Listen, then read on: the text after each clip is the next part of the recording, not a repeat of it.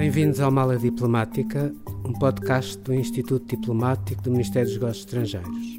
O meu nome é José de Freitas Ferraz e sou o diretor do Instituto Diplomático. Neste espaço vamos conversar com diplomatas e outras pessoas ligadas à política externa para conhecer melhor tanto as suas experiências de vida como diversos temas da política internacional. Neste episódio de Mala Diplomática, nós vamos falar do concurso de acesso à carreira diplomática que abriu em janeiro eh, para 27 vagas. Muitos concorreram a esse concurso e para falarmos do tema, nós temos hoje aqui conosco a, a diretora do Centro de Estudos e Análises Estratégicas do Instituto Diplomático, a doutora Joana Gasparo, que é igualmente a presidente do Sindicato dos Diplomatas. E, portanto, eu começo por lhe fazer a seguinte pergunta: na sua opinião, tal como nos outros anos, mantém-se este ano um grande interesse e uma grande adesão a estes concursos?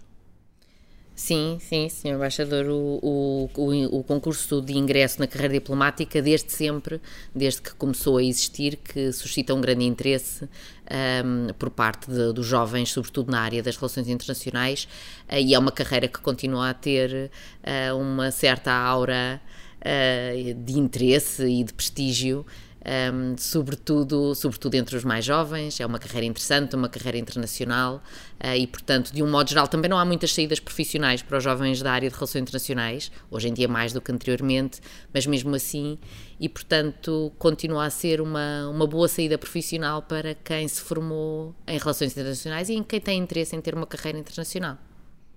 Acha que existe um, um perfil ideal para um candidato a este concurso? Sim, eu distinguiria dois perfis. O perfil do, do, do candidato que vai uh, fazer as provas com sucesso e o perfil, propriamente, o perfil uh, do diplomata. Uh, o, o, candidato que quer superar as provas de acesso com sucesso tem que ser um candidato muito bem preparado. As provas são academicamente muito exigentes, e, portanto, é um concurso exigente do ponto de vista académico, do ponto de vista do tempo que se dedica uh, a estudar e a preparar cada uma das provas. O perfil do diplomata tem que ser um perfil também, é um perfil também exigente, academicamente forte, sólido, uh, mas tem que ter outras qualidades, para além das qualidades académicas. Um, diplomata é sempre um comunicador, é alguém que se relaciona com pessoas por um lado, portanto tem que ter características de facilidade de comunicação, em várias línguas de preferência, e por outro lado, atendendo ao tipo de profissão que é, e que é uma profissão que uh, se desempenha sobretudo no estrangeiro, não é uma carreira em que uh, se funciona, se exerça a profissão em Portugal. Uh, o, o, o, próprio sentido da carreira diplomática é representar Portugal no estrangeiro, um, é uma carreira que exige uma grande capacidade de adaptação e também polivalência. Capacidade de adaptação porquê?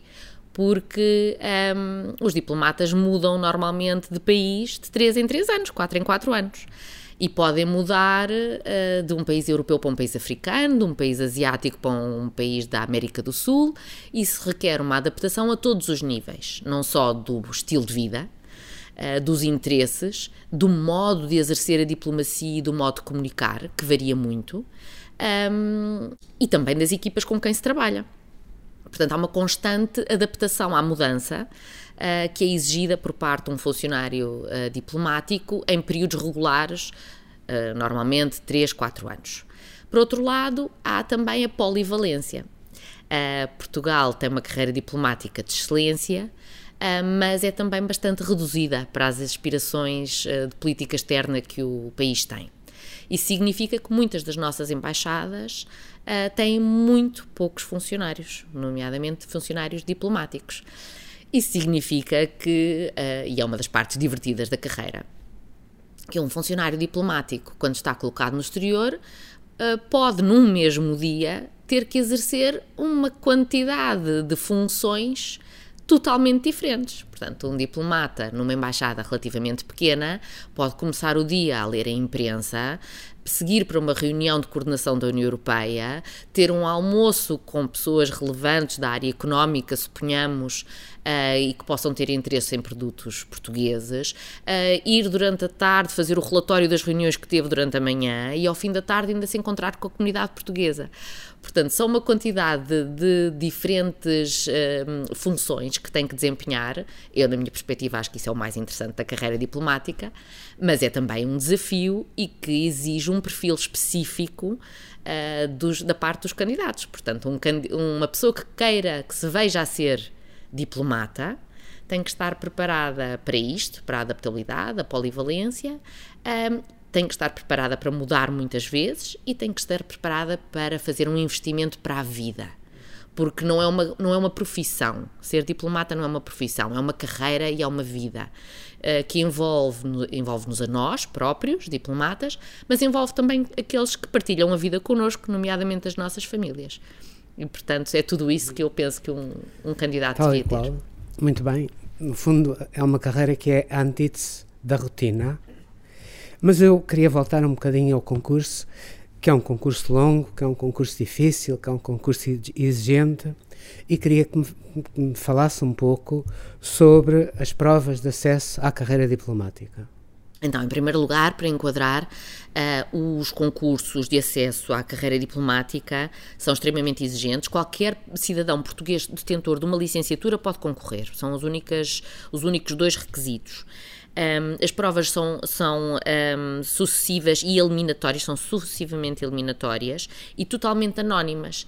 Uh, e esta forma de organizar o concurso de uma maneira completamente anónima e muito objetiva do ponto de vista uh, da sua avaliação uh, serviu também para contrariar aquelas tendências e aqueles mitos que existem de que só entra na carreira diplomática quem for já de uma família de diplomatas, coisas que aconteciam se calhar no século XIX, mas que desde pelo menos desde o 25 de Abril já não acontecem e é preciso que quem, quem assiste e quem, e quem participa nestas provas saiba que as provas são tudo totalmente anónimas até à fase da, até à fase da entrevista, em que naturalmente temos que conhecer o candidato. Ah, e queria também dizer que o regulamento destas provas pode ser consultado no portal diplomático uh, e onde estão também exemplos das várias provas que foram feitas em concursos anteriores. É muito útil praticar Uh, consultar o site e praticar sobretudo a prova de português. E vou dizer porquê. Portanto, a, prova, a primeira prova, aquela que elimina 60% dos candidatos, é a prova de português.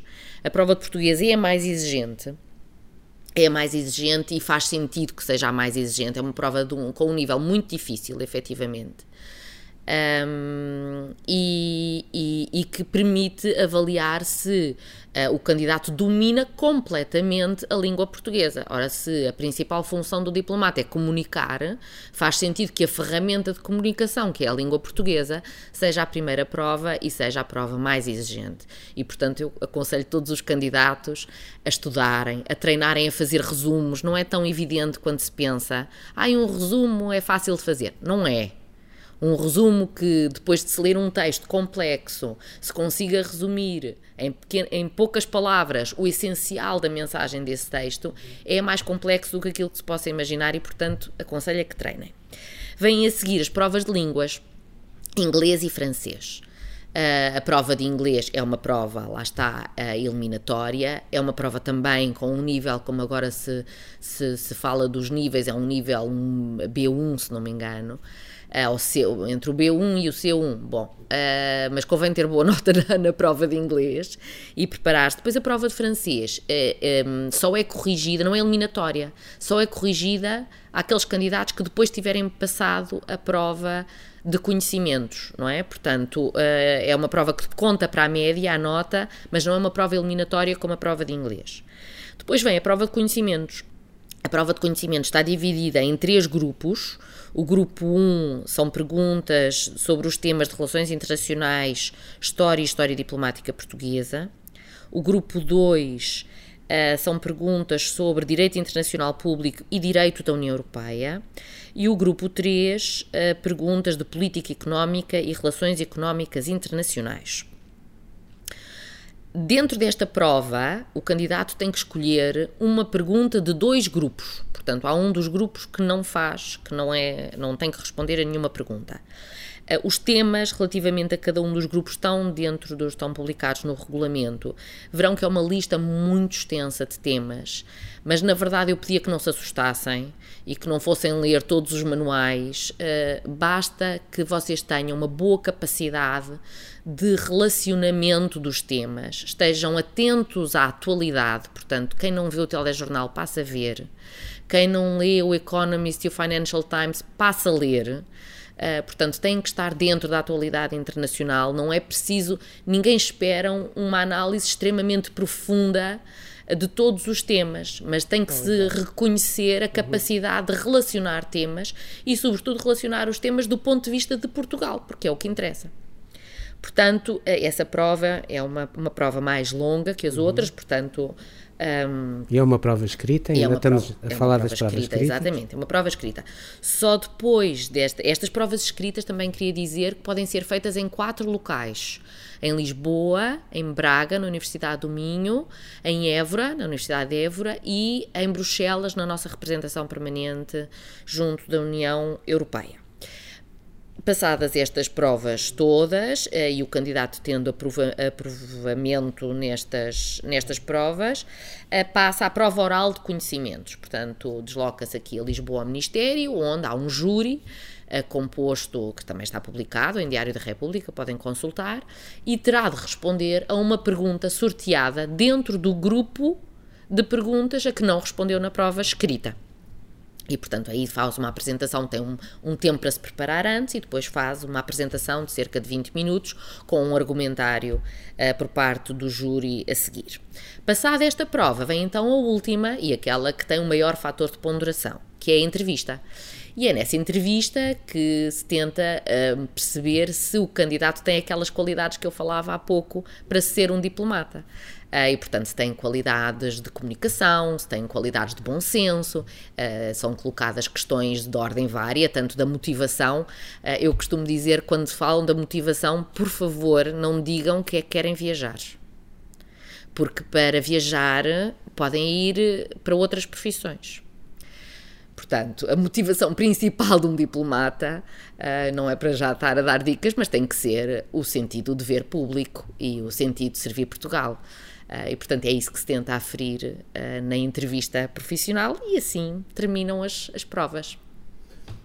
Qual é, segundo a sua opinião, qual é a prova mais difícil? Pois, como eu, como eu disse há pouco, eu penso que é de português, sem dúvida. É aquela que ilumina mais, mais, mais candidatos e é aquela mesmo pela complexidade. A, a, a, prova é dividida em dois grupos. O primeiro são provas de escolha, são uh, perguntas de escolha múltipla sobre interpretação de texto, que pode ser um texto de Gil Vicente, uh, de português muito antigo.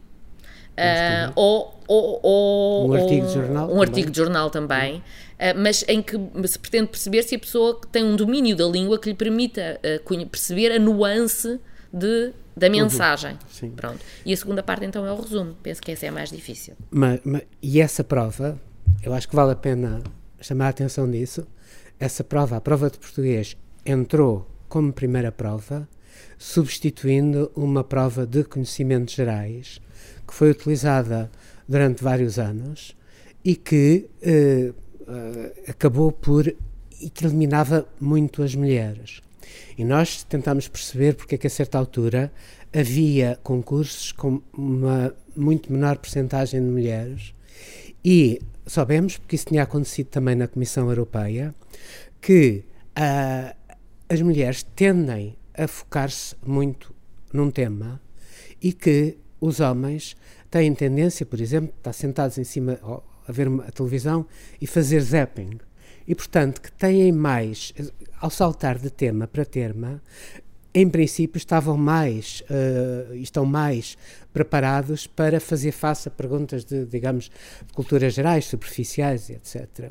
E por isso é que fomos para a prova de português, uh, que voltou a criar um, um, um, um level que permite a, a, mulheres e homens, na realidade, concorrerem uh, ao mesmo nível, sem, estarem, uh, no fundo, sem, sem se dar uma vantagem aos homens. Por outro lado, eu gostava de saber e que me dissesse porque é que não há provas de outras línguas e se aqueles que, além do inglês e do francês, sabem outras línguas, se esses têm alguma vantagem no concurso. Uh, sim, isso é uma questão muito importante porque hoje em dia quem, quem vê o concurso e diz prova de francês, mas, mas porquê o francês já está tão em desuso?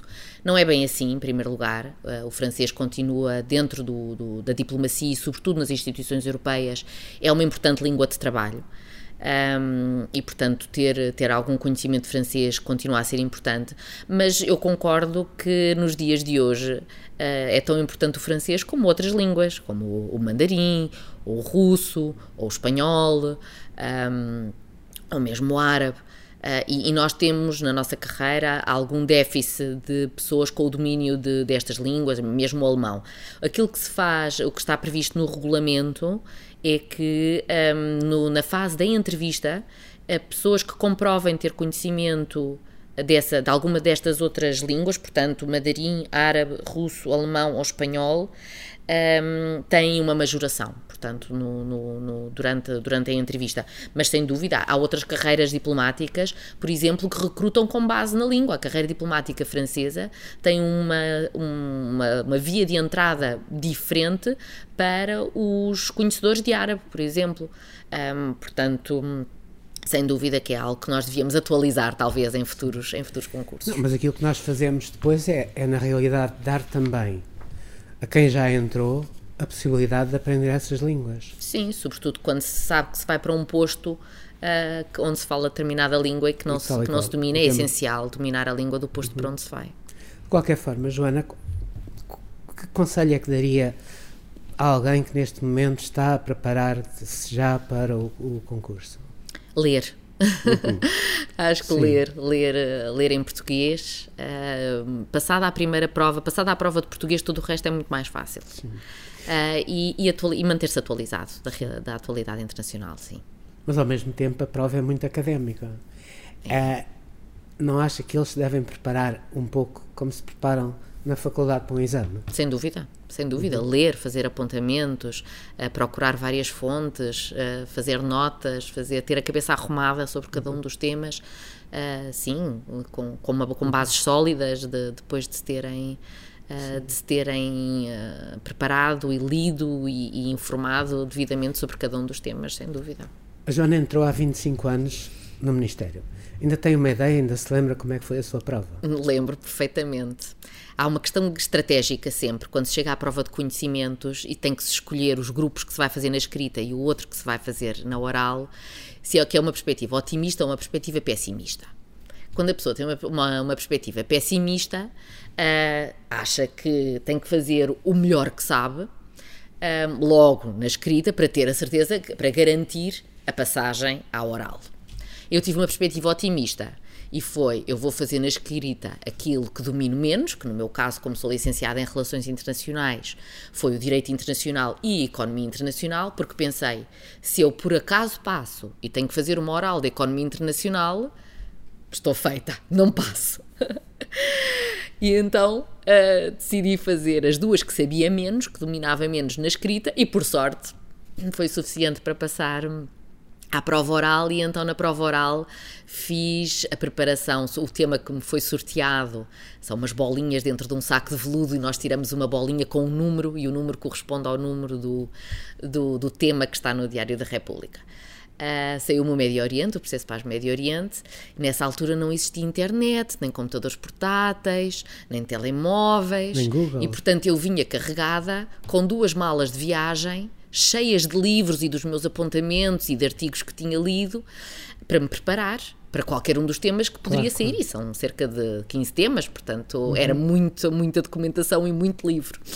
Uh, de modo que, tendo sido sorteada, depois uh, vim fazer a preparação para a biblioteca do Ministério. Para quem conhece aqui o Palácio das Necessidades, as provas são feitas no piso de entrada, digamos assim, uh, e a biblioteca é no piso do Palácio, dois pisos abaixo. Eu tive que carregar, com a ajuda de um senhor que me ajudou, as malas de viagem carregadas de livros e de artigos para a biblioteca para me preparar, onde estive três horas, portanto, a estudar e depois, felizmente, felizmente correu bem, mas tenho a, a imagem nítida de, de, estar a carregar as malas de viagem pesadíssimas com os livros pela escadaria do Ministério abaixo.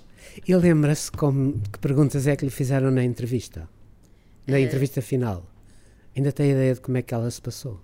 Não me lembro de absolutamente nada. Uhum. Lembro-me que a colega que entrou antes de mim uh, saiu de lá em pânico porque lhe tinha tocado o telemóvel uhum. a meio da entrevista. Sim. E eu, a partir daí, não me lembro de nada.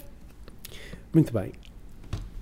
Joana, recentemente a Joana foi eleita presidente da Associação Sindical dos Diplomatas Portugueses. Uh, é capaz de me falar um bocadinho sobre uh, o sindicato? A Associação Sindical, precisamente, não é um sindicato. Eu sei, eu sei. É uma associação sindical.